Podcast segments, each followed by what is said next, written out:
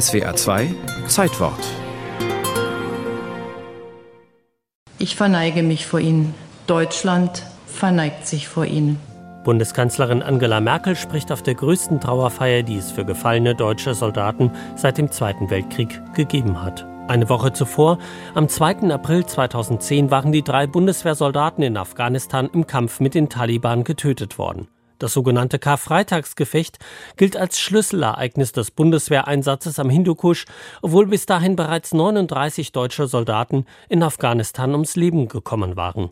Aber das Karfreitagsgefecht war insofern besonders, weil eben drei Leute gefallen sind und ich glaube acht zum Teil schwer verwundet wurden. Und in dieser Dichte hat es eben Verluste vorher noch nicht gegeben und auch danach nicht mehr. Der Militärhistoriker Sönke Neitzel. Der Vorfall intensivierte die Debatten über den Sinn des Bundeswehreinsatzes in Afghanistan, den der Bundestag 2001 mit großer Mehrheit beschlossen hatte. Deutschland beteiligte sich am ISAF-Einsatz, der nach dem Sturz der Taliban durch eine US-geführte Koalition die neuen afghanischen Staatsorgane unterstützen sollte. Zunächst war die Bundeswehr nur in der Hauptstadt Kabul stationiert, 2003 wurde das Einsatzgebiet auf den Norden ausgeweitet. Hier begann die Bundeswehr mit dem Bau von Brunnen und Schulen, Projekten, die in der Öffentlichkeit das Bild der Armee als eine Art technisches Hilfswerk prägten. Die Deutschen sind 2004 nach Kunduz gekommen und es war eine relativ ruhige Gegend.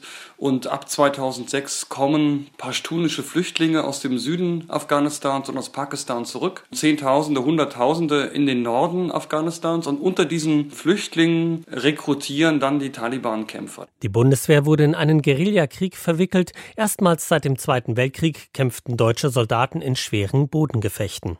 Nachdem im September 2009 die Deutschen einen von den Taliban entführten Tanklastzug bombardiert und dabei zahlreiche Zivilisten getötet hatten, war die ursprünglich breite Zustimmung in der Bevölkerung für den Afghanistan-Einsatz in Ablehnung gekippt. Nichts ist gut in Afghanistan. All diese Strategien haben uns lange darüber hinweggetäuscht, dass Soldaten nun einmal Waffen benutzen und auch Zivilisten töten. Margot Käßmann, zu der Zeit Ratsvorsitzende der Evangelischen Kirche, gehörte zu den prominenten Kritikern des Einsatzes. Das Karfreitagsgefecht, bei dem die deutschen Soldaten in einen Hinterhalt der Taliban geraten und in ein siebenstündiges Gefecht verwickelt worden waren, verstärkte die Abzugsforderungen. Die Bundeswehr ist ja nach Afghanistan gegangen, um Wiederaufbauhilfe zu leisten. Es war eine Stabilisierungsmission. Und diese Stabilisierungsmission hat sich immer mehr in Richtung Kampfeinsatz bewegt. Und diese Entwicklung, die wollte die Politik einfach nicht nachvollziehen. Also, was die deutsche Politik gemacht hat, ist sagen, wir schwimmen mit, weil wir bündnispolitisch zeigen wollen, wollen, dass wir dabei sind, aber wir reden nicht drüber. Und wir unterdrücken schön die negativen Nachrichten, bis man sie eben irgendwann nicht mehr unterdrücken konnte. Und das ist ein Diskursversagen. Während die deutschen Soldaten in schwere Gefechte gerieten,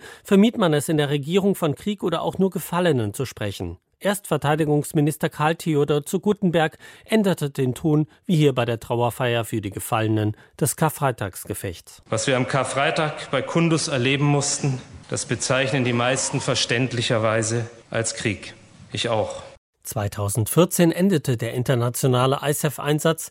In Afghanistan blieben nur noch Soldaten zur Ausbildung und Beratung. Heute sind noch etwa 1200 Bundeswehrsoldaten am Hindukusch stationiert. Aber eine Debatte, wofür deutsche Soldaten in Auslandseinsätze geschickt werden, vermisst Sönke Neitzel bis heute. Also da hat, glaube ich, die Politik fast nichts gelernt daraus. Ähm, Im Mali ist genau dasselbe. Man ist halt dann den Franzosen gefolgt, nicht wie am Hindukusch den Amerikanern. Aber was wir nun genau da machen, das, da, da schweigen sich ja alle zu aus oder, oder ergehen sich in Sprechblasen.